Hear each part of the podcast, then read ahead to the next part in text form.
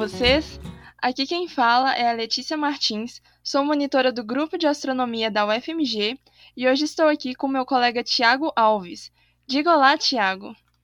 Olá, mundo, tudo bem? Bom, hoje nós iremos entrevistar o professor da UFMG, Glauber Dorsch. Diga olá, Glauber, e por favor, conte ao ouvinte um pouco da sua trajetória até aqui, até você chegar onde você está hoje. Olá, pessoal, tudo bom? Prazer estar falando com todos vocês. Olá, ouvintes.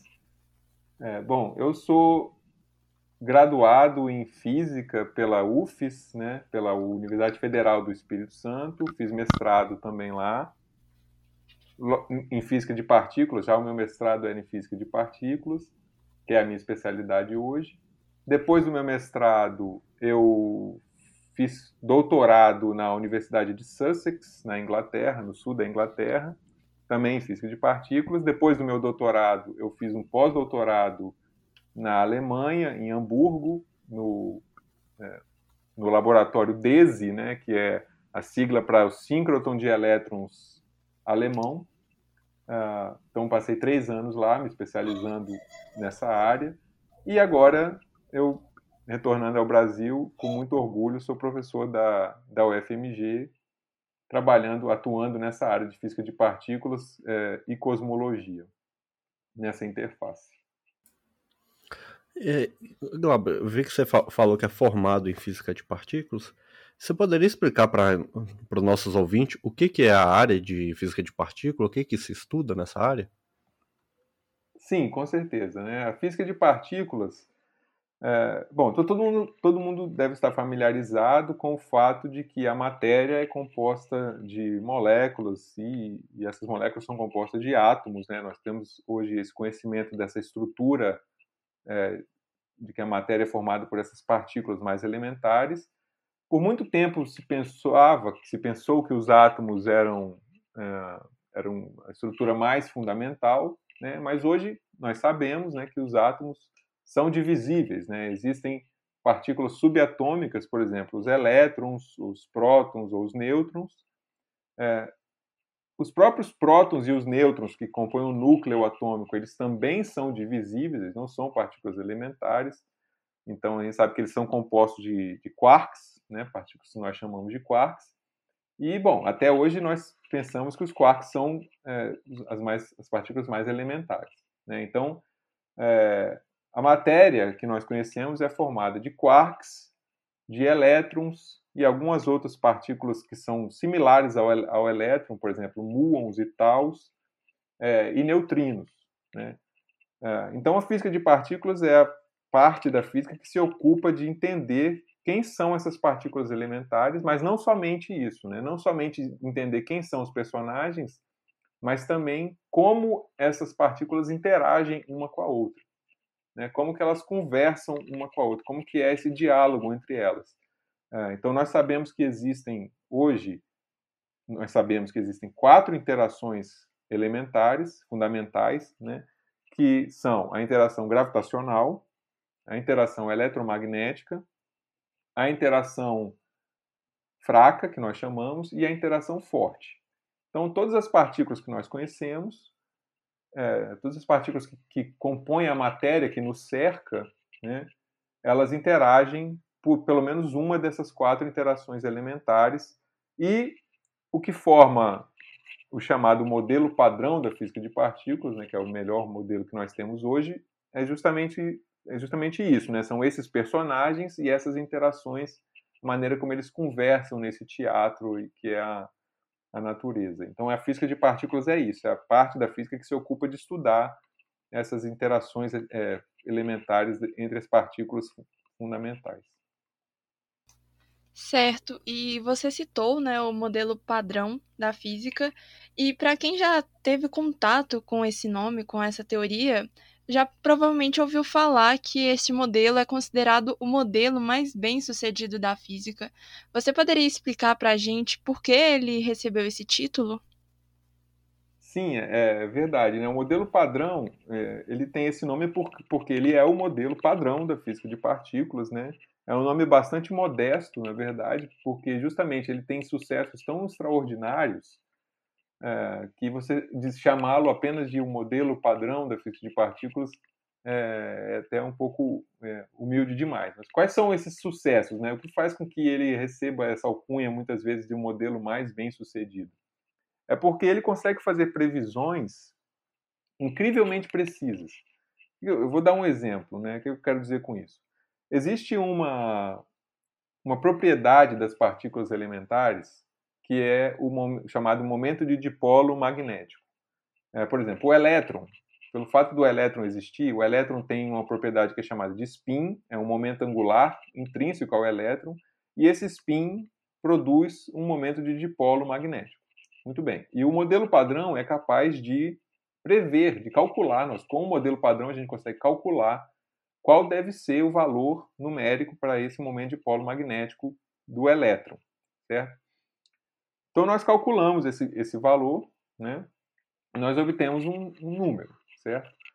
Quando a gente faz o experimento para medir esse, essa propriedade, nós encontramos um acordo né, com o valor predito pela teoria que vai até a décima casa decimal. Então, é um acordo de uma parte por bilhão, certo? Então, você tem um número que vai ter 0,001 etc, etc, etc, vai ter nove dígitos e o primeiro dígito que é, em que o valor predito pela teoria vai diferir do valor experimental é no décimo dígito, na décima casa decimal. Então é uma precisão incrível, né? É, até assustador, né? O como que nós falando de, de, de partículas elementares nós conseguimos fazer essas previsões que tem um acordo com a teoria impressionante, né, da ordem de uma parte por bilhão. Então esse é um dos exemplos, né, dos grandes, de vários, dentre vários exemplos do modelo padrão, posso, do sucesso do modelo padrão. Posso citar outro exemplo, por exemplo, que foi a própria previsão da, da partícula de Higgs, que foi a última partícula que foi detectada em 2012 é, a partícula foi prevista pelo modelo padrão. Ela precisava existir. O modelo falou: olha, essa partícula tem que existir, ela tem que ter uma massa mais ou menos nessa janela. Né? É, o modelo não previa muito precisamente a massa, mas dizia que tem que ser mais ou menos numa janela é, de energia.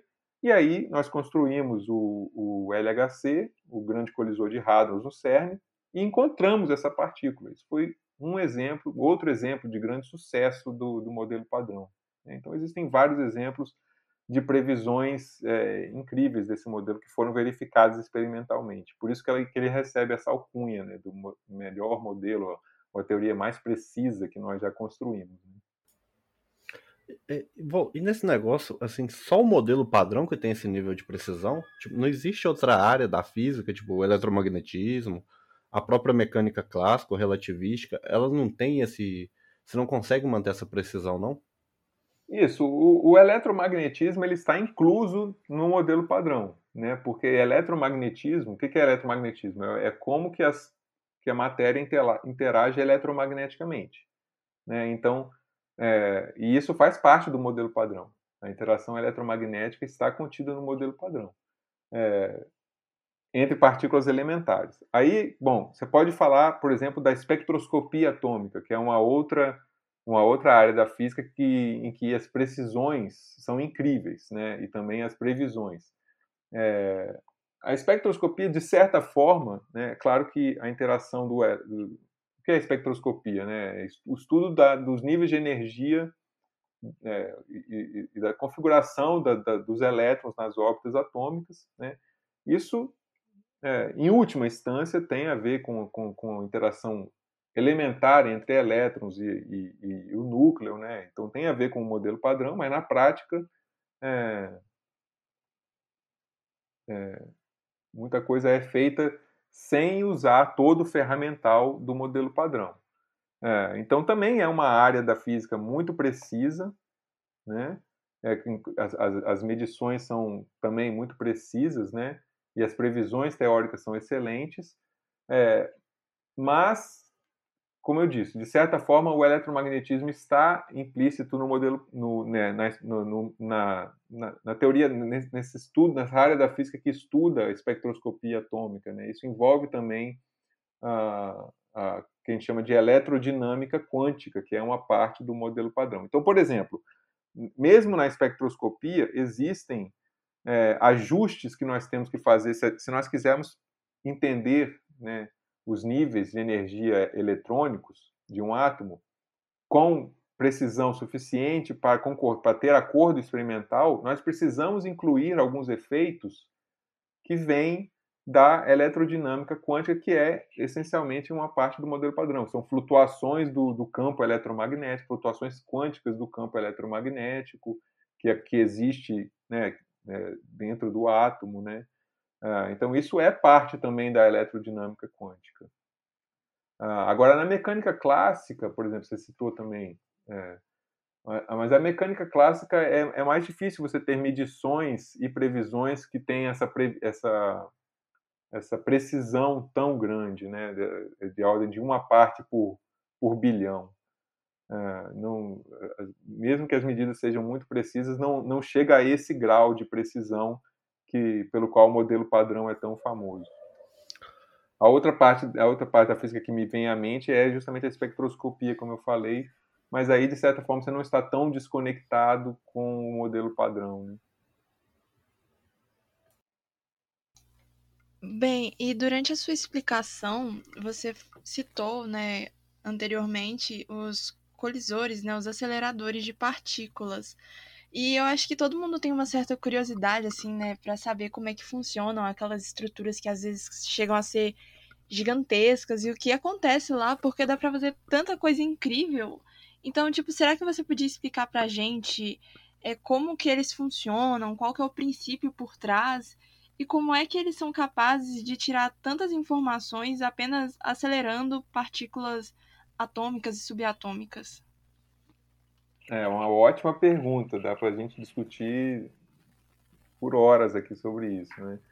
Como que eles funcionam, né? A ideia é justamente nós conseguirmos acelerar essas partículas às, às mais altas energias possíveis, porque existe uma, uma relação uh, inversamente proporcional da energia que você atinge e as distâncias, os comprimentos que você consegue enxergar com, com esse experimento a essas energias. O que eu quero dizer?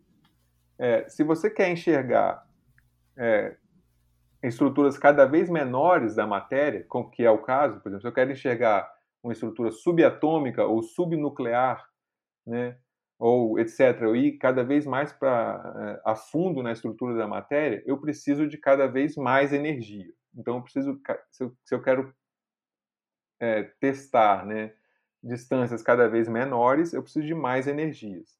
É, isso pode ser entendido para quem está um pouco familiarizado com, com mecânica quântica, né, aquela relação de, de de Broglie, por exemplo, da, da mecânica quântica, né, que o comprimento de onda de uma partícula é inversamente proporcional ao momento dessa partícula. É, então, se você tem uma partícula que está é, altamente energética, isso significa que você tem uma onda ali associada que tem um comprimento de onda muito pequeno. Se você tem um comprimento de onda muito pequeno, você consegue enxergar estruturas pequenas com aquele comprimento de onda. Basicamente é isso. Então, nós precisamos desses colisores muito energéticos, porque quanto mais energia você coloca na sua colisão, mais é, a fundo você consegue enxergar na estrutura da matéria, quer dizer, distâncias cada vez menores. Muito bem. Então a gente, o que, a gente quer fazer? Pegar essas partículas elementares e acelerar, acelerá-las, né? É, então a gente, como é que a gente acelera partículas carregadas com campo elétrico, né? Então basicamente um colisor, uh, esses colisores, eles, bom, tem dois tipos principais de colisores, que são colisores lineares e os colisores circulares, né? O LHC que está em operação até hoje, ele é um tipo de um colisor circular. Né? Então, o feixe fica circulando em torno daquele acelerador por várias vezes, ele dá várias voltas naquele, naquele acelerador. É, cada, em cada volta ele vai sendo cada vez mais acelerado porque você tem campos elétricos né, ao longo daquele círculo que vão acelerando aquela partícula. Né? E você também tem campos magnéticos para fazer com que o feixe fique colimado. O que, que significa colimado? Que fique um feixe bem concentrado num, numa região muito é, estreita, né, para que haja colisão entre os dois feixes. Né? Então, os campos elétricos eles são responsáveis por acelerar as partículas e os campos magnéticos eles são responsáveis por curvar esse feixe de partículas para alinhá-los, para você conseguir fazer a colisão no ponto em que você deseja. Né? Vocês sabem que o campo magnético ele não realiza trabalho, então você não consegue acelerar partículas carregadas com o campo magnético, mas você consegue curvar. Então, o campo magnético tem essa função. É, então, basicamente, um acelerador funciona desse jeito. Primeira, primeira etapa é você, no caso do LHC, nós temos acelerador de prótons. Né? O LHC é um colisor de prótons. Então, a primeira etapa é você produzir prótons. Né? Como que você produz prótons? Você pega hidrogênio, o hidrogênio é um átomo que é composto de um próton e um elétron. Então você pega hidrogênio e você ioniza o hidrogênio, você tira o elétron. Então você tem uma, uma, uma vasta quantidade de prótons, e aí você coloca esses prótons nesses campos elétricos, você vai acelerar, acelerar esses, esses prótons até eles chegarem na energia que você deseja, e aí você colima esses feixes acelerados para eles é, estarem restritos a uma região bem estreitinha para você conseguir fazer a colisão controlar né, o ponto em que essa colisão vai acontecer. Pois bem, acontece a colisão. É, nessa colisão, várias outras partículas vão ser criadas, porque isso é uma coisa interessante da física de partículas, é que é, as partículas elas podem ser criadas ou destruídas, né? É, não existe uma conservação do número de partículas. Então eu faço uma colisão entre dois prótons e nessa colisão eu posso criar é, elétrons, fótons, é, vários outros tipos de quarks que não estavam dentro daqueles prótons iniciais e etc. Né? Energia, isso por quê? É aquela relação do Einstein de que massa é equivalente à energia. Então, se você tem uma grande quantidade de energia, você consegue criar partículas que possuem massa, porque você converte energia em massa. Né?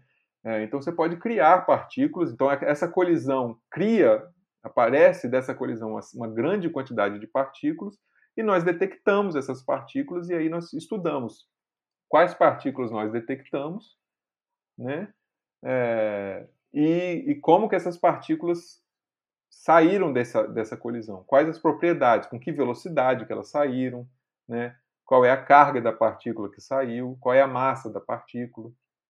Ah, e aí você consegue investigar o que, que aconteceu. É, é um trabalho de detetive, é, de que você tem as, as, as pistas, é, né? As pistas são quais partículas resultaram daquela colisão. E aí você tenta reconstruir a partir das pistas o que, que aconteceu originalmente.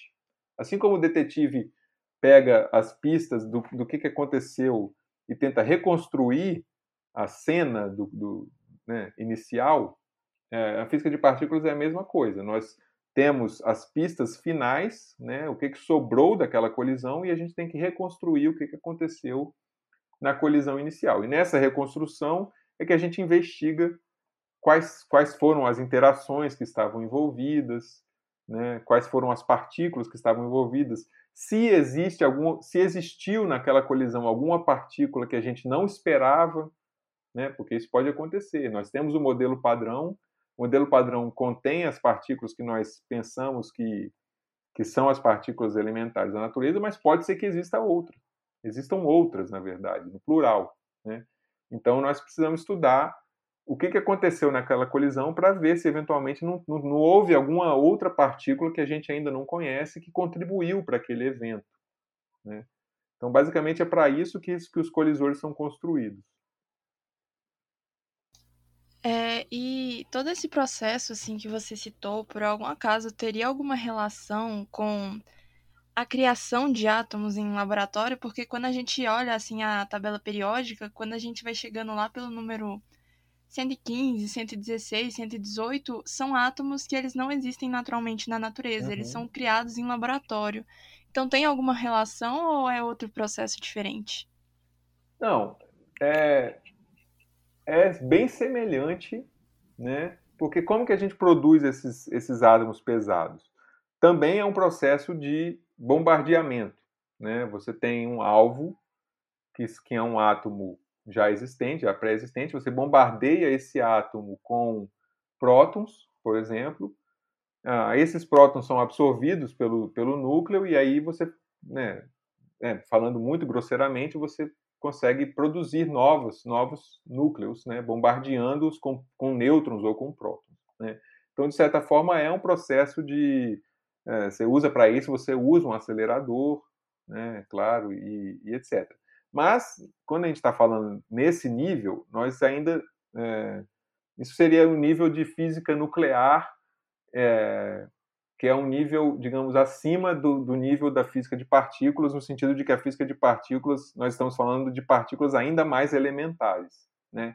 Mas, de certa forma, tem essa analogia, sim, porque, do mesmo jeito que na física atômica ou nuclear nós estamos é, bombardeando núcleos para formar novos elementos, né?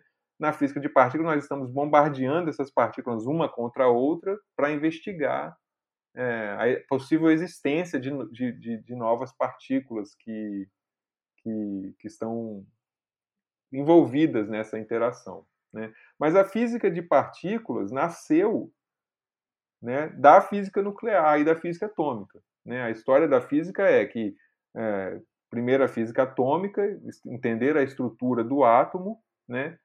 Depois entendeu-se que o átomo não era é, elementar, né, que ele tem um núcleo.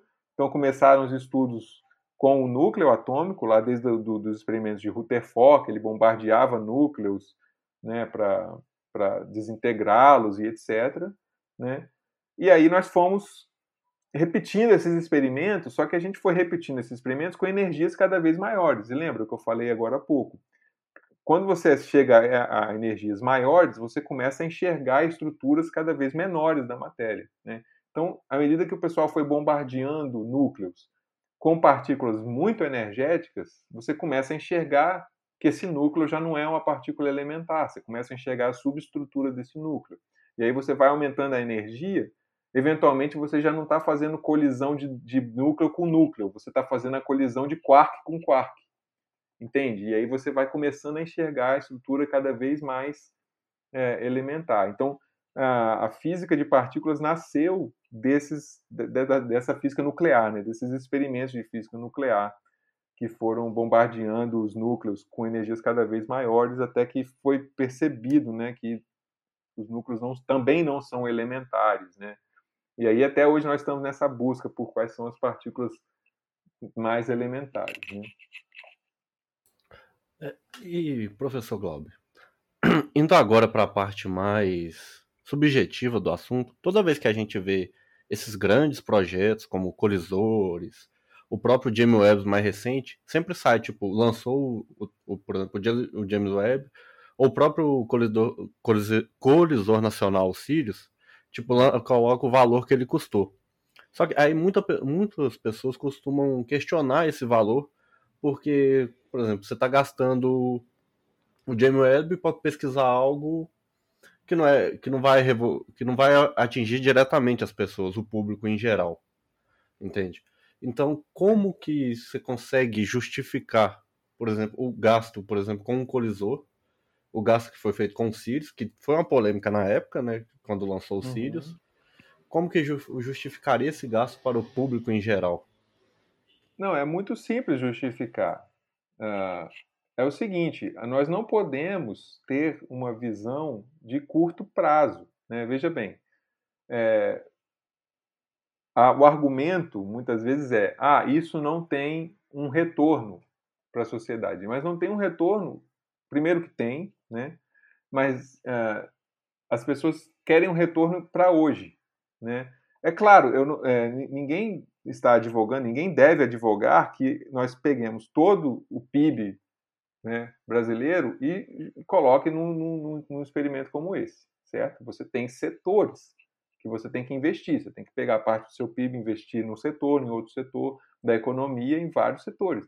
Ciência e desenvolvimento de tecnologia é um desses setores, deve ser um desses setores. Você também não pode ficar apagando incêndio e não pensar no, no, no longo prazo, como que você vai construir é, e vai se adequar a uma sociedade, a uma tecnologia que está, já está sendo desenvolvida, certo? Bom, muito bem, essa é, é, é um, uma explicação, um argumento mais direto ao ponto.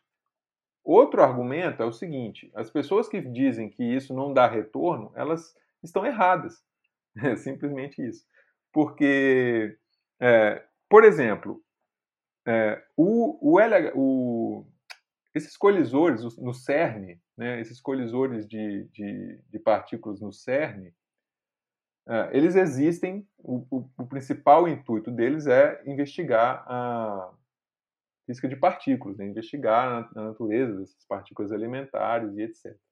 Mas como efeito colateral desse desenvolvimento, desses experimentos, nós temos inúmeros desenvolvimentos tecnológicos. Então, por exemplo, a, a World Wide Web, esse www que a gente digita, né, toda essa estrutura da internet que a gente usa para navegar hoje, isso foi desenvolvido no CERN, porque o pessoal precisava de uma estrutura é, para trocar informações de maneira rápida, né? E uma, uma estrutura que fosse, é, né, que pelo menos tivesse a tendência de se expandir para fora do CERN. Né? Primeiro surgiu como uma comunicação dentro do CERN, mas depois precisou sair do CERN também. Então, como efeito colateral desses experimentos, nós temos uma série de desenvolvimentos que hoje estão presentes na nossa, na nossa sociedade. Quer dizer, e isso foi nos anos 80, então é questão de 30, 40 anos, né? O que não é muito. Nós não estamos falando assim, olha, você investe nesse experimento que daqui a mil anos você vai ver um retorno. Não, não é mil anos, né? É questão de 30, 40 anos. Nós estamos hoje com a revolução da internet, nossa sociedade hoje é totalmente diferente por causa da internet, e isso surgiu em grande parte por causa desses investimentos tecnológicos nesses experimentos que, que a princípio são uh, estão querendo estudar física de partículas, interações elementares, etc. Outro exemplo que eu posso dar é o GPS. Hoje em dia né, nós não, muita gente não sai de casa sem um GPS, não consegue andar mais na cidade sem um, sem um GPS. E o GPS, ele só existe, ele só consegue funcionar por causa da, da relatividade geral. Então, veja, o, quando Einstein fez, quando o pessoal estudava relatividade geral no início, lá nos anos 20, 30, ou até, até os anos 40, 50, era uma, uma teoria que as pessoas achavam também que não servia, né, não tinha aplicação prática, né? Porque estavam falando de como que a gravi, como que a matéria curva o espaço-tempo e aí a curvatura do espaço-tempo faz com que a matéria se curve, etc. Era uma coisa super abstrata. Então, se as pessoas daquela época pensassem, não, não vamos investir nada em nada disso, porque não serve para nada. Eu não estou interessado em como que curva o espaço-tempo, né? Nós não teríamos GPS, por exemplo né, dentre outras aplicações, satélites. Né, os satélites não funcionariam com toda a precisão que funcionam hoje, as telecomunicações, celular, etc. Então, né, é, falar que, essas, que essas, esses experimentos não têm aplicação é, é, uma, é, é uma ingenuidade. Né, é uma ingenuidade, é um desconhecimento de que existe muita, muito mais coisa por trás para que esses experimentos funcionem, né? muito investimento, muita tecnologia, sem contar que isso mobiliza a indústria também do país que investe nisso. Né? Porque para que, que esse experimento funcione, você precisa que você precisa ter é, fornecimento de materiais supercondutores, né, materiais é, campos que produzam campo, campos magnéticos é, extremamente intensos, e isso tudo mobiliza a tecnologia, que, que mobiliza o, o, o, parque industrial do país para que, que haja desenvolvimento dessas tecnologias que depois vão ser aplicadas em celulares, em coisas né, mais do dia a dia. Né? Mas não adianta a gente achar que todo desenvolvimento tecnológico vai vir somente pensando em tecnologia para amanhã. Né? Muitas vezes é, é justamente tentando investigar, tentando é, empurrar a barreira do nosso conhecimento para o extremo, para a gente tentar entender partículas elementares, é que a gente vai ser forçado a desenvolver tecnologias que depois vão ser úteis. Né? É, sobre isso, para finalizar essa, essa questão, ou, ou, se vocês quiserem continuar, ficaria muito feliz de, de falar mais, mas é, eu, eu, uso aquela, eu gosto também daquela frase é, que perguntaram para o alpinista, não vou lembrar o nome, infelizmente, desculpem, mas é, perguntaram para o alpinista que escalou o Everest, por que, que você escalou o Everest? Ele falou, porque, porque ele está lá para ser escalado. Né? O que, que, isso, que, que isso quer dizer? Ele está lá desafiando a gente. Ele está lá falando, eu sou o maior monte do planeta Terra e né, vocês são só seres minúsculos de 1,80m e vocês nunca vão me, me escalar. E, e, nós não, nós falamos, não, nós vamos escalar sim, nós vamos chegar lá. É a mesma coisa, né? Nós temos que é, essas perguntas fundamentais, elas existem e elas estão lá nos desafiando, né? Elas são elas é que nos empurram para para desenvolver toda essa tecnologia, todo esse aparato incrível que nós conseguimos desenvolver para tentar entender essas, essa, essa, a natureza, né, em última instância, como que ela funciona. E aí, como efeito colateral, nós temos inúmeros desenvolvimentos tecnológicos que, que vêm disso, sim, com certeza.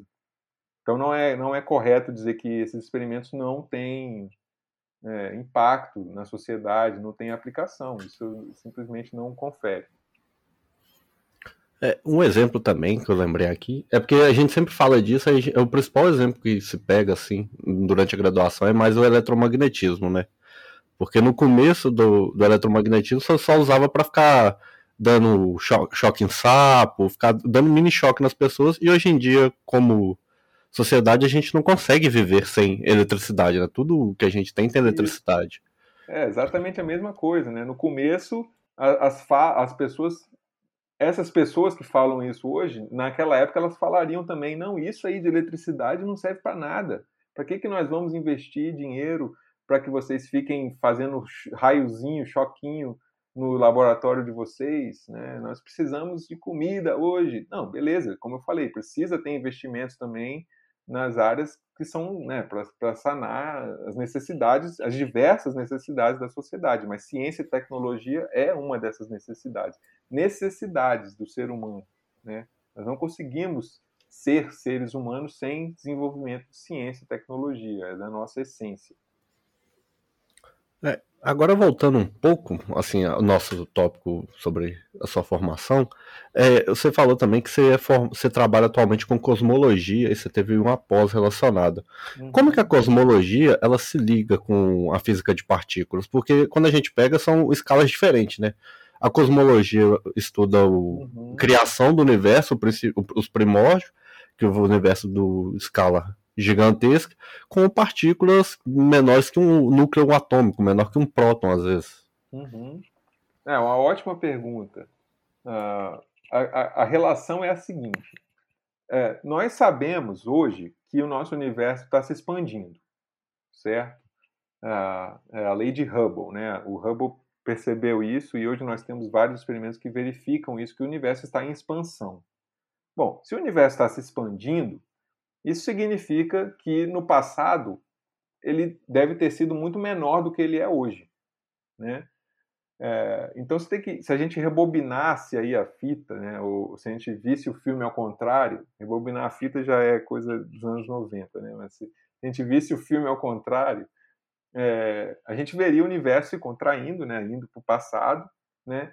E aí se você contrair toda a matéria, imagina, você está pegando toda a matéria do universo e está contraindo numa região muito pequena. Isso significa que você vai ter um, um toda essa matéria vai estar tá superaquecida. Imagina, se você contrai um gás, pensa num gás, você tem várias partículas aí, e você contrai adiabaticamente, né, uma contração adiabática, é, esse gás se esquenta, né? Então, o universo primordial, ele foi na origem lá do universo, ele as partículas elas constituíam um, um, um plasma superaquecido, tá?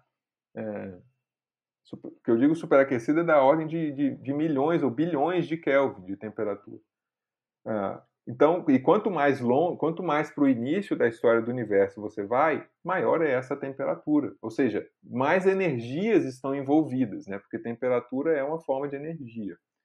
Ah, então, no, no, no início da, da história do universo, nos primeiros minutos ou nos primeiros segundos, frações de segundos da história do universo, toda a matéria estava num, num, estado é, altamente energético Portanto, você tinha partículas que estavam se movendo é, né, ultra-relativisticamente a velocidades altíssimas e com energias altíssimas. E isso é uma situação em que a física de partículas se aplica, certo? Quer dizer, é, se nós. É, então, existe essa relação, nesse, nesse contexto, existe uma relação entre a física de partículas e a cosmologia, porque se nós sabemos como as partículas, quais são as partículas elementares e como elas interagem, a gente pode dizer alguma coisa sobre como o universo deve ter se comportado no, no, na sua infância, né? E vice-versa. Se nós temos informações sobre como o universo se comportou, se nós temos, se nós tivermos observações cosmológicas que nos dizem como que o universo se comportou no, na sua infância, nos primeiros segundos de sua existência, nós, nós podemos também concluir alguma coisa sobre como que aquelas partículas estavam se comportando, ou seja, como que são as interações elementares e quais são as partículas que estão é, efetivamente participando daquele plasma super, superaquecido. Né? Então, a relação entre cosmologia e física de partículas é essa, é que no, na infância do universo, o universo era um plasma superaquecido, né, altamente energético, as partículas estavam interagindo, portanto, com energias altíssimas, e, e, isso é um contexto em que a física de partículas se aplica. Né? Ah, então, na minha pesquisa, particularmente, é, eu estou bastante interessado em investigar justamente isso. Como que, se nós tivermos, é, se nós tivermos observações cosmológicas, observações que nos digam como que o universo se comportou, é, e dentre essas observações potencialmente seriam ondas gravitacionais produzidas no universo primordial, né? É, se nós tivermos uma detecção, por exemplo, dessas ondas gravitacionais do universo primordial, nós podemos falar alguma coisa sobre física de partículas. Então existe é, essa área de cosmologia de, de partículas, né? Ela estabelece essa relação entre cosmologia, física de partículas e também ondas gravitacionais, que é um assunto bem né, aquecido hoje em dia, né? por causa da recente detecção, a primeira detecção de ondas gravitacionais da nossa história, da história da espécie humana, aconteceu em 2015. Né? É, então, é, mas a relação é essa entre cosmologia e física de partículas, né? que tem a ver com a infância do universo, os primeiros segundos da história do universo em que era uma situação em que as partículas estavam altamente energéticas e interagindo é, com energias muito, muito elevadas. É, e a gente também viu que você faz parte do o LISA, o Cosmology uhum. Working Group. Uhum. E você citou aí, né, as ondas gravitacionais. Você poderia, tipo, falar qual a função do LISA, o que é esse grupo, o que vocês estudam? Sim, sim. É, o LISA, é, Deixa eu retomar um pouquinho o que eu estava falando, que aí vai ficar mais claro, né? É, bom, na física, é, nessa, nesse universo primordial, pensem o seguinte, pensem que nós estamos em 10 a menos 12 segundos da história do universo, quer dizer, o primeiro picosegundo da história do universo, né? É, logo, né, 10 a menos 12 segundos após o plasma ter sido criado, após o Big Bang, podemos dizer assim. Né? Nessa época, esse plasma, ele tinha as partículas que estavam nesse plasma, elas estavam interagindo com energias da ordem é, de, de 1 teraelectronvolt ou 10 teraelectronvolt. O que, que isso significa, para colocar no contexto? Elas estavam interagindo com, com as mesmas energias que nós estamos alcançando hoje no LHC. Portanto, se nós, se nós estudando física de partículas no LHC, no CERN, nesse colisor do CERN, é, nós estamos também estudando como que o universo deve ter se comportado nessa época de sua história, quer dizer, 10 a menos 12 segundos, certo? Pois bem, é, existem alguns modelos de, de, de física de partículas, quer dizer, nós estamos tentando, como eu falei, entender quais são as partículas elementares e as interações elementares. Isso ainda, certamente, como vocês devem imaginar, não é um assunto que está fechado, nós temos um modelo padrão que é muito bem sucedido, mas ainda tem muitas questões em aberto nesse modelo. Né? É, então, nós tentamos estudar aprimoramentos para esse modelo. Em alguns modelos que nós estudamos, alguns desses aprimoramentos que nós investigamos, na verdade, em vários deles, existe uma previsão de que nessa época da história do universo, 10 a menos 12 segundos, tenha acontecido o que a gente chama de uma transição de fase. Uh, pensem, pensem no seguinte: transição de fase é o quê? Pensem na água borbulhando, a água fervilhando, a água em ebulição. O que é água em ebulição? A água está passando da fase líquida para a fase gasosa, de vapor. Né? Quando isso acontece, que, por que, que ela borbulha? Porque você tem surgimento de bolhas de vapor dentro do, do líquido. Né? No universo primordial, nessa, nessa época de 10 a menos 12 segundos, é muito possível que a, o mesmo tipo de processo tenha acontecido. Tenham surgido bolhas, é claro que não são bolhas de água, né, porque não existia nem água ainda, é, não existia hidrogênio, oxigênio, né, eram mais elementares que isso, mas existe, aconteceu, o universo fervilhou de certa maneira. Eram bolhas, só que eram bolhas de vácuo quântico, etc. Não vou entrar nesses detalhes, mas apareceram várias bolhas no universo primordial, né? É, isso de acordo com a previsão de vários dos modelos que a gente estuda. Então, se, se aconteceram essas bolhas, como a gente imagina que aconteceram lá na, na, na infância do universo, essas bolhas podem ter produzido, quando essas bolhas colidem no final, da, né, quando já está tudo praticamente, a água já está toda fervilhando, né, pensando assim, quando o universo já estiver todo fervilhando, é, esse fervilhar produz ondas gravitacionais né, deve ter produzido ondas gravitacionais. Né? E essas ondas gravitacionais se propagam até os dias de hoje. Desde essa época que elas foram produzidas até o dia de hoje, elas estão se propagando e poderiam ser detectadas por nossos instrumentos, né? se nós construirmos um que seja capaz de detectá-las. E aí, se nós detectarmos essas ondas gravitacionais, nós teríamos uma imagem do universo de como ele era nessa época, 10 a menos 12 segundos. Seria fantástico certo? Então a gente olhando para o universo nessa nessa época da infância do universo, nós poderíamos é, estudar como que era o universo e também estudar física de partículas, porque reparem, está tudo relacionado, né? Se aconteceu essa transição de fase que eu estou falando, nós podemos concluir alguma coisa sobre física de partículas também, como que como que acontecem as interações, quais são as partículas envolvidas, etc. Bom, muito bem. Então nós precisamos construir um um detector, um instrumento que seja capaz de detectar essas ondas gravitacionais. Né?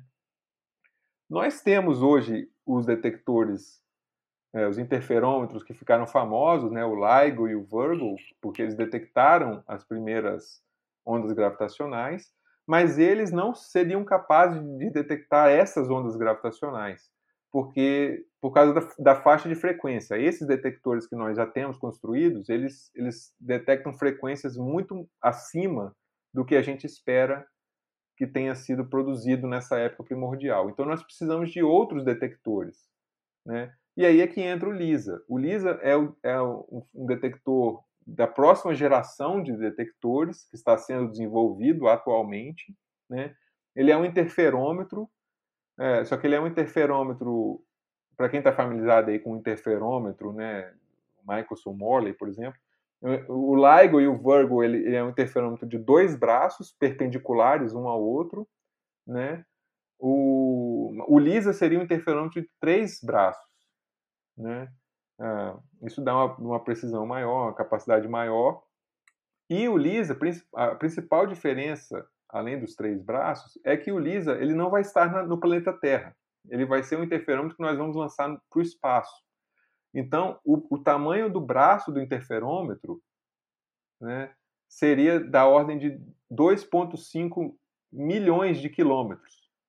Então você teria interferômetro com um braço do tamanho de 2,5 milhões de quilômetros no espaço, orbitando o Sol, né, um pouco atrás do planeta Terra, é, um pouco é, antes do, da órbita do planeta, do planeta Terra, é, mas você tem esse interferômetro enorme no espaço e esse interferômetro seria capaz, ou será capaz, na verdade, de detectar essas ondas gravitacionais é, produzidas nessa época do universo primordial, nessa época que o universo tinha 10 a menos 12 segundos de idade. É, então eu faço parte da, desse, desse grupo do LISA. Então o LISA ele vai acontecer, ele é um projeto que vai sair do papel. Né? No ano que vem, 2023, os contratos já vão começar a ser cumpridos, né? assinados com as empresas que vão que vão é, produzir esse, esse instrumento. Lembra que eu falei lá atrás de como que esses instrumentos mobilizam a indústria, né? A indústria, principalmente nesse caso a indústria europeia e americana, porque quem está financiando é a Agência Espacial Europeia, em primeiro lugar, e a NASA como colaboradora. Né? Mas então, os contratos vão ser, vão ser feitos na, né, no ano que vem, e está tudo correndo bem para que ocorra o lançamento na década que vem. 2034 é o plano, talvez um pouco antes. Então, daqui a uns 10 anos, talvez um pouquinho mais, um pouquinho menos, a gente vai ter esse interferômetro sendo lançado para o espaço. É... Eu faço parte desse grupo do LISA, Cosmology Working Group. O que é esse grupo? Esse grupo é um grupo de físicos teóricos, né, como, como é o meu caso, que trabalham justamente para investigar como que o LISA poderia detectar essas ondas gravitacionais que seriam produzidas né, lá na, nessa época primordial do universo. Então a gente precisa entender como que essas ondas, é, como que é o espectro dessas ondas, né? É, como que como que isso se relaciona com a física de partículas, uh, entender uma série de aspectos teóricos para que o experimento seja otimizado né? Porque existe sempre esse diálogo entre o experimento e a teoria. A teoria não vive sem o experimento, mas o experimento também não vive sem a teoria, porque você faz um experimento para testar alguma coisa que a sua teoria prevê. Né? Então a gente, esse grupo LISA Cosmology Working Group, que eu faço parte, é o grupo que estuda a parte teórica do sinal gravitacional e que a gente está em diálogo com o grupo experimental, dando esse feedback para eles, para dizer, olha, a gente espera que a parte da parte teórica, nós esperamos que o espectro seja dessa, dessa forma. Como que a gente pode otimizar o experimento para detectá-lo, para detectar essas ondas é, melhor, né? Com todos esses experimentos assim, e mais a física de partícula, você acha que a gente está mais próximo do que seria da chamada teoria de tudo, que é tipo que o Einstein buscava, que diversos físicos passou a vida toda procurando uma teoria que unifique todas as áreas da física? É, esse é o grande sonho, né, da de muitos físicos teóricos até hoje, né, uma, uma única teoria que que unifique todas as interações sem que elas sejam vistas mais como, como eu falei, quatro interações, né, que a gravitacional, eletromagnética, fraca e forte, mas seria visto como uma coisa só, né, que se desmembrou em algum momento em quatro, né. É, nós estamos caminhando para isso, né? Existem propostas hoje, a mais famosa é a teoria de cordas, né? Que, que, que tem vários sucessos nessa, nessa, nessa empreitada, mas também tem algumas limitações. É, a pergunta se nós estamos mais perto ou não, bom, nós estamos caminhando, assim, de certa forma, sim, nós estamos mais perto, porque se nós estamos caminhando, progredindo e tendo mais conhecimento sobre as interações elementares, né, fundamentais e, e como que a natureza funciona nessa estrutura mais fundamental, a gente está um pouco mais próximo de chegar nesse nessa descrição última da natureza, né? É, agora, nós, na, na, minha percepção, nós não estamos muito perto de, de, de, dessa, desse, desse objetivo, não. E por quê? O que acontece? É, nós sempre temos, né, se você olhar para a história da física, nós sempre temos o que nós chamamos na física de partículas de teorias efetivas. Né? Existe uma diferença entre, na física de partículas, a gente faz essa diferença entre uma teoria fundamental e uma teoria efetiva. A teoria fundamental seria em última instância, isso quem, quem está falando aqui. Uma, uma, a teoria última, que é aquela teoria que tudo, todo o resto deriva dela, digamos assim. Né? A teoria efetiva é uma teoria que a gente sabe que não é a mais fundamental de todas, mas que funciona bem naquela escala que a gente está investigando. Por exemplo, se eu quero estudar o átomo, eu não preciso entender todos os detalhes de, de, de física de partículas ou gravitação quântica, sabe? Como que as partículas interagem gravitacionalmente. Para entender o átomo, eu não preciso saber tudo isso, certo? Eu preciso só ter um modelo bom para o átomo. Do mesmo jeito, para construir um prédio, eu não preciso saber física quântica. Né? Gente, os engenheiros civis não precisam aprender física quântica, porque a, a mecânica é, de Newton funciona muito bem nessa, nessa escala, né? nessa, nessa escala em que, em que eles estão interessados. Então, em cada, cada área do conhecimento humano, nós temos uma teoria efetiva que funciona bem naquela escala, mas talvez não funcione bem numa escala é, de energias maiores ou de distâncias menores. Né? É, na prática, como eu, então é, o, o, que eu estou dizendo é que na prática nós sempre temos teorias efetivas. A gente sempre vai chegando e tem essa percepção né, de que nós estamos chegando cada vez mais perto de uma teoria fundamental, mas na prática são sempre teorias efetivas né, efetivas no sentido de que elas funcionam bem na escala em que elas foram construídas, né? Uh, e nós não sabemos o que vem depois. Nós estamos sempre caminhando para construir uma nova teoria, mas é muito mais provável que essa nova teoria seja uma outra teoria efetiva também. Percebe? Uh, nós estamos, nós temos esse sonho de que a gente vai construindo teorias efetivas e cada vez mais nos aproximando da teoria fundamental, mas na prática são sempre teorias efetivas. Isso não é nenhum demérito. Não é nenhum demérito dizer que as nossas teorias são efetivas. Elas são teorias que funcionam muito bem na escala para a qual elas foram construídas, né? até que chegam, até que a gente faça um experimento suficientemente sensível que a gente perceba, opa, agora a nossa teoria não está funcionando mais. Precisamos de uma outra. E aí a gente vai construindo uma outra teoria que provavelmente também vai ser uma teoria efetiva, que também vai ser negada por algum experimento, e assim sucessivamente. Né? Ah, mas é, existe esse sonho né, de construir a teoria fundamental, mas não, não me parece que nós estejamos muito perto disso no momento. Né? Sim. Agora eu vou para uma parte mais especulativa, assim, pegando essa teoria de tudo. Eu não sei se, por exemplo, nosso ouvinte está familiarizado, mas o seu senhor também. O senhor deve estar. Tá, mas é porque a gente ainda tem os problemas de Hilbert, né? Que são problemas famosos na matemática e sempre sai quando alguém resolve um, você ganha um prêmio de um, um milhão. E entre eles, os que dos que ainda sobraram, é um que, que é basicamente isso da teoria de tudo, que é a gente conseguir construir a física de maneira axiomática, uhum. que é o que, o que seria? Seria a gente ter uma série de leis, que é o axioma na matemática, o significado assim geral, que conseguiria descrever qualquer fenômeno físico a partir disso, a partir dessas leis. Tem a mesma para matemática, só que já foi provado que não é possível você escrever a matemática a partir disso, mas ainda o da física está aberto por causa disso, dessas teorias. Você acha que na, nessa, isso aí vai ser mais opinião. Você acha que a física seria possível ela ser escrita dessa maneira? Existe algum um conjunto de, teo, de leis, né, de axiomas que a gente conseguiria descrever qualquer problema físico? É, eu não. É, na, consistentemente com o que eu acabei de, de, de, falar, né, eu diria que não.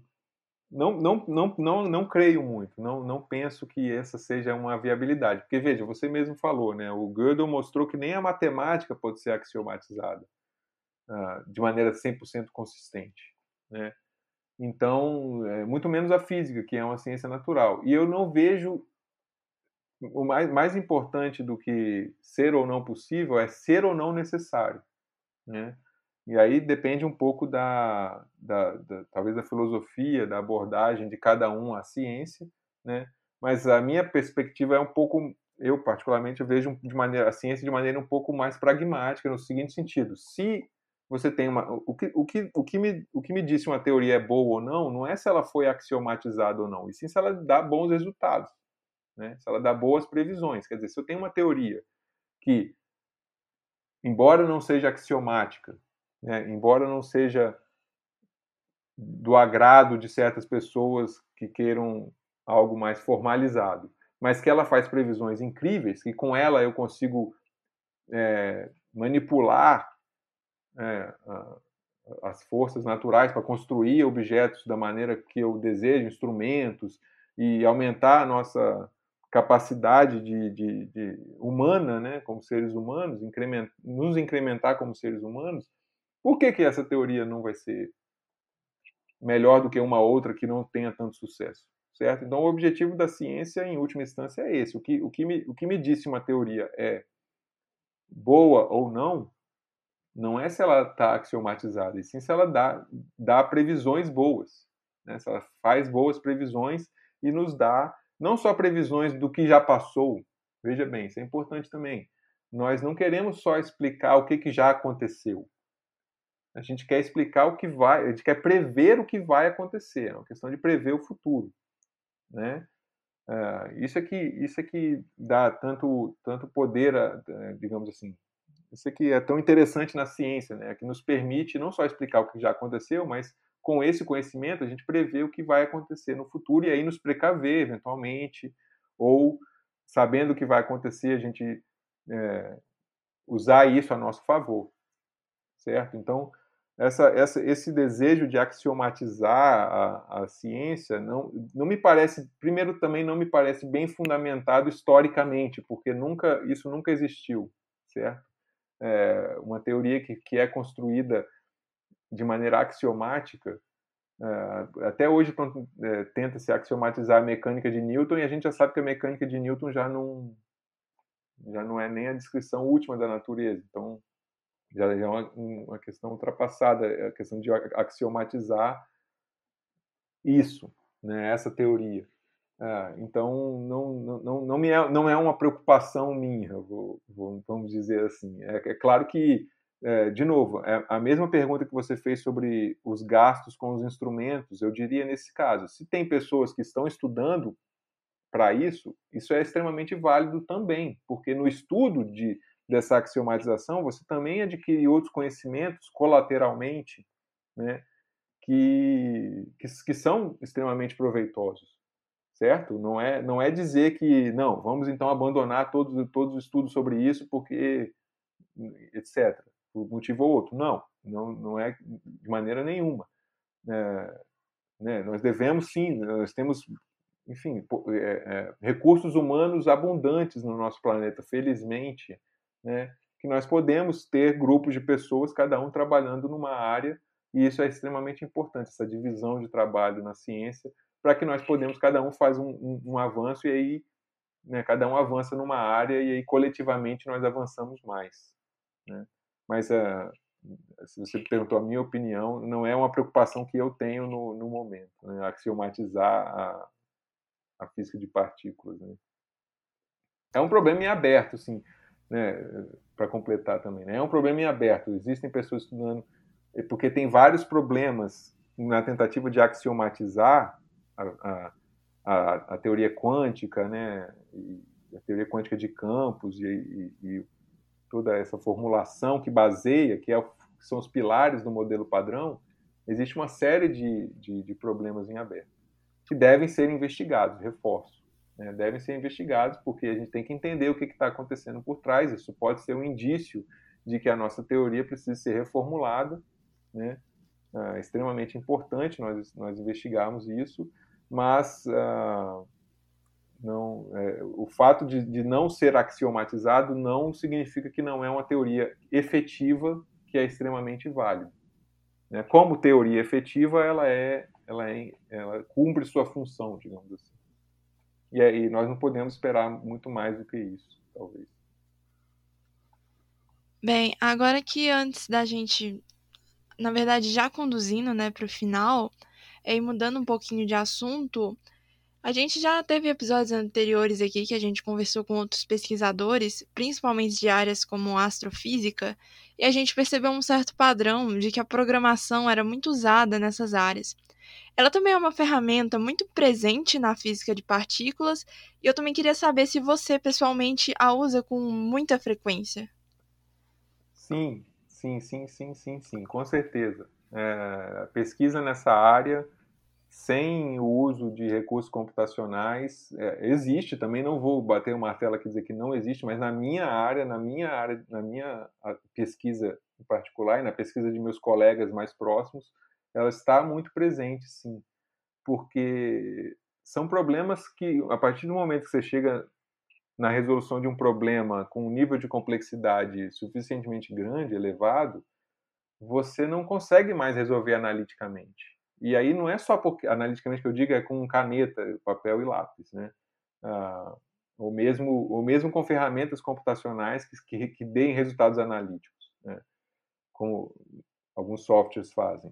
É, mas só porque a gente não consegue resolver analiticamente, tem uma, uma solução fechada, uma expressão bonitinha para escrever no, no, no papel a resposta, não quer dizer que a gente não deva fazer esse cálculo, essa previsão certo? Então é para isso que existem as, que a gente usa ferramentas de, de, de é, computacionais, né, fazer cálculos numéricos mesmo, para a gente poder tratar de problemas que analiticamente nós não conseguimos resolver. Existem até integrais aí muito simples, né? A integral do, do, de uma função gaussiana não pode ser resolvida analiticamente, é, a não ser que seja de zero a infinito, né?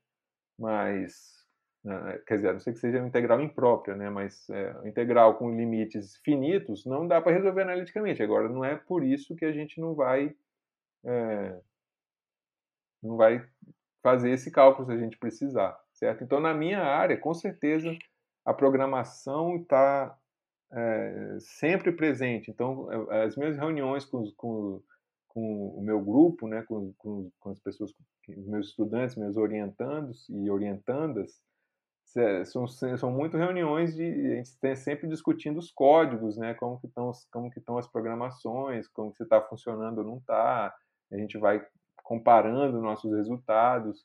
É muito isso, porque as ferramentas computacionais são essenciais. Eu uso muito o, Python na minha pesquisa, né? particularmente, é, caso alguém é, queira saber, né? Mas é, é uma ferramenta muito, muito para mim é suficiente, muito poderosa, uma linguagem de programação extremamente acessível, né? É, gosto bastante do Python e, e, uso, com certeza, com frequência. Todo todo meu trabalho é, é baseado nisso. Se eu, se, eu, se, eu, se eu não tiver um computador, meu, meu minha produtividade vai reduzir incrivelmente. Então é, é importante, é importante para a física, assim, a, a, mensagem que eu deixo é, é muito importante, sim. Quem gosta de programação pode usar essas ferramentas, pode usar esse conhecimento de programação na física, né?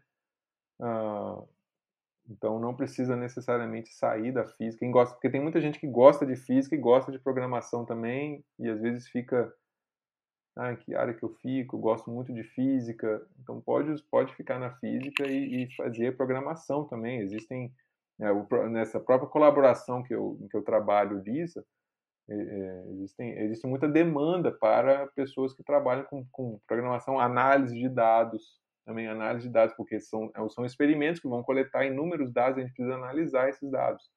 Né? Então, análise de dados também é uma área muito é, aquecida né, para, é, para pesquisas científicas também. Eu sei que em outras áreas fora da, da, da ciência também é, é, é, é uma área muito aquecida no mercado, mas também na ciência.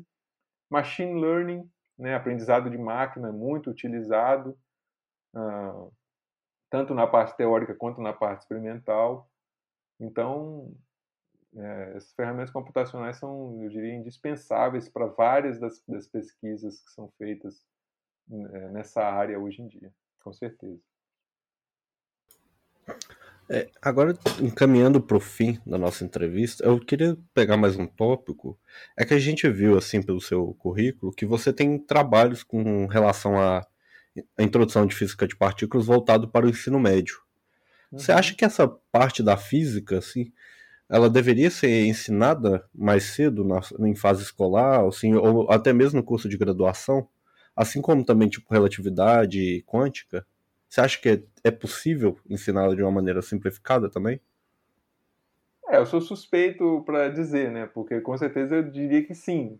Tanto é que eu publiquei esse trabalho recentemente, que, que é justamente a proposta de levar a física de partículas para o ensino médio, né? É, e também para a graduação. Com certeza, a, a, na graduação é totalmente acessível, não tem a menor dúvida. Né? No ensino médio, para levar ao ensino médio existem desafios, é, eu diria que não são não, não necessariamente desafios devido ao nível de dificuldade da disciplina, mas sim nível organizacional do ensino médio, tempo que os professores realmente teriam para trabalhar esses assuntos, né?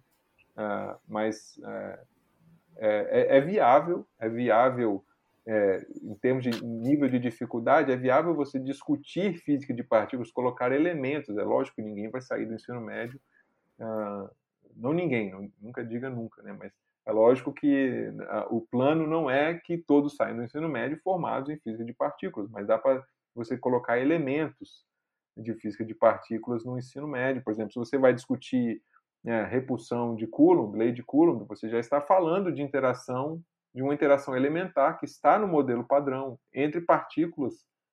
Por exemplo, se você fala repulsão coulombiana entre elétrons, você está falando de interação, uma interação elementar entre partículas elementares. E você pode discutir isso, é a proposta do artigo que eu, que eu publiquei com uma colaboradora minha no ano passado, é, é justamente a proposta é colocar é, é, esses elementos de física de partículas. Essa interação acontece porque esses elétrons estão. É, é, a interação é mediada por fótons, quer dizer, fótons são as partículas de luz, as partículas do campo eletromagnético. Né? Então você pode discutir como que que a troca de fótons entre esses elétrons leva à interação de Coulomb.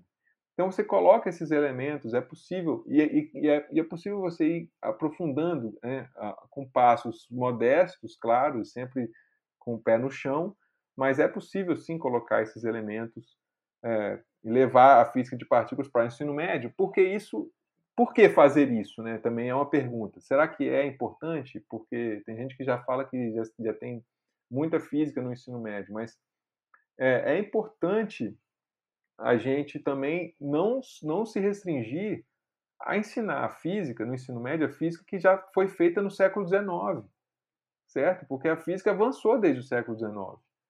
E, e, e veja, o, o currículo do, do, ensino médio, muitas vezes, ele termina, é o que? Eletromagnetismo, às vezes tem elementos de, de, de quântica. Né? Na verdade, até a nossa graduação é assim, né? termina com elementos de mecânica quântica é, que, foram, que, que foi até os anos 1920. Né? Equação de Schrödinger, 1900 e, nos anos 20, 25, se eu não me engano. Né? E termina ali. Né? O formalismo de Brackett do Dirac, que a gente vê no curso de quântica, quântica 1, né? mais avançado, foi desenvolvido nos anos 30, se não me engano, mas a gente já não vê a equação do Dirac para o elétron, né, que já é, eu não vejo mecânica quântica relativística, enfim. Ah, então, isso não é legal. Né? Na graduação de física não é nem um pouco legal né, que a gente saia. É, então, é, seria interessante a gente colocar elementos mais contemporâneos, mas na física, na, na, no ensino médio também, porque você ficar discutindo a física, somente a física, né? Claro que a física é importante estudar o, os fundamentos da física, né? Mas somente isso dá um pouco a impressão também de que ou, ou, a pessoa sai do ensino médio. Veja, quem não, quem não for fazer um curso de exatas ou um curso de física, na, na, na quem for fazer é, direito ou ciências sociais ou qualquer outro curso de ciências humanas ou de artes ou o que seja, aquele é o único contato formal que a pessoa vai ter com física, né? E aí a pessoa sai sem saber nada sobre o que aconteceu na física no século XX. Né? Nós já estamos no século XXI, então isso não é legal, né? não é legal. É, e, e, além do mais, é, é importante, é, estimula também, é estimulante. Existem pesquisas, isso nós levantamos nesse artigo que nós publicamos, é, Existem pesquisas que mostram que os estudantes e as estudantes do ensino médio se interessam por esses assuntos, né? Ah, se interessam por saber como é que é, o que é um buraco negro, como é que funciona o buraco negro, como é que são as partículas elementares, é, sabe? Essas coisas mais, é, mais atuais. Isso é, é interessante. Relatividade, aspecto de relatividade geral, relatividade especial, isso chama a atenção. Né? A pessoa vê um filme lá, um Interestelar, por exemplo, ou um Kubrick, né, um 2001, enfim, qualquer filme desse tipo, ficção científica, fica interessado para tentar entender como é que funciona isso, né? Ah, um filme do, do qualquer outro filme do Nolan praticamente é sempre tem sempre aspectos assim de ficção científica, né? É, o Tenet mais recentemente ele aborda também entropia, enfim são, são conceitos. A entropia tudo bem já é um conceito do século XIX, mas mesmo assim a gente não, não aprende tanto no ensino médio. Mas é, mas é então a pessoa se interessa vendo essas coisas em, em jornais, vendo filmes sobre esses assuntos, é, atiça o interesse e, e, aí a gente fica limitado a estudar a física lá do século XIX, o que, como eu falei, repito, é importante, sem dúvida, mas nós temos que também adentrar um pouco nesses aspectos mais contemporâneos, né? Para, de novo, para que as pessoas saiam do ensino médio com uma formação um pouco melhor sobre o que aconteceu na física nesse tempo todo, né? Porque o desenvolvimento da física é o desenvolvimento da, da, da humanidade, né? não é só da, do nosso grupo de físicos, né? É o desenvolvimento de toda a humanidade. Toda essa tecnologia é um, é um esforço coletivo, né? E, e, e nós temos que sair da escola sabendo do que que nós somos capazes, né? De fazer enquanto enquanto um coletivo humano. Na graduação, com certeza, nós teríamos que é, é, e é o nosso, nosso propósito agora, nosso grupo de partículas, nós estamos cada vez mais, dentro do possível, abrindo cursos de, de é, física de partículas para no, no, no, final do curso de graduação, né, é, introdução à física de partículas, ou outros cursos mais técnicos que também são importantes para essa parte de, de física de partículas, mas é sem dúvida é importante que esses cursos existam, né? Para que, de novo, pelo mesmo motivo, para que nós ficamos, fiquemos inteirados sobre, sobre o desenvolvimento contemporâneo da, da, física, né? Não apenas o que, o que aconteceu lá no, há, há 100 anos atrás, 150 anos atrás, mas também o que está acontecendo hoje. Né?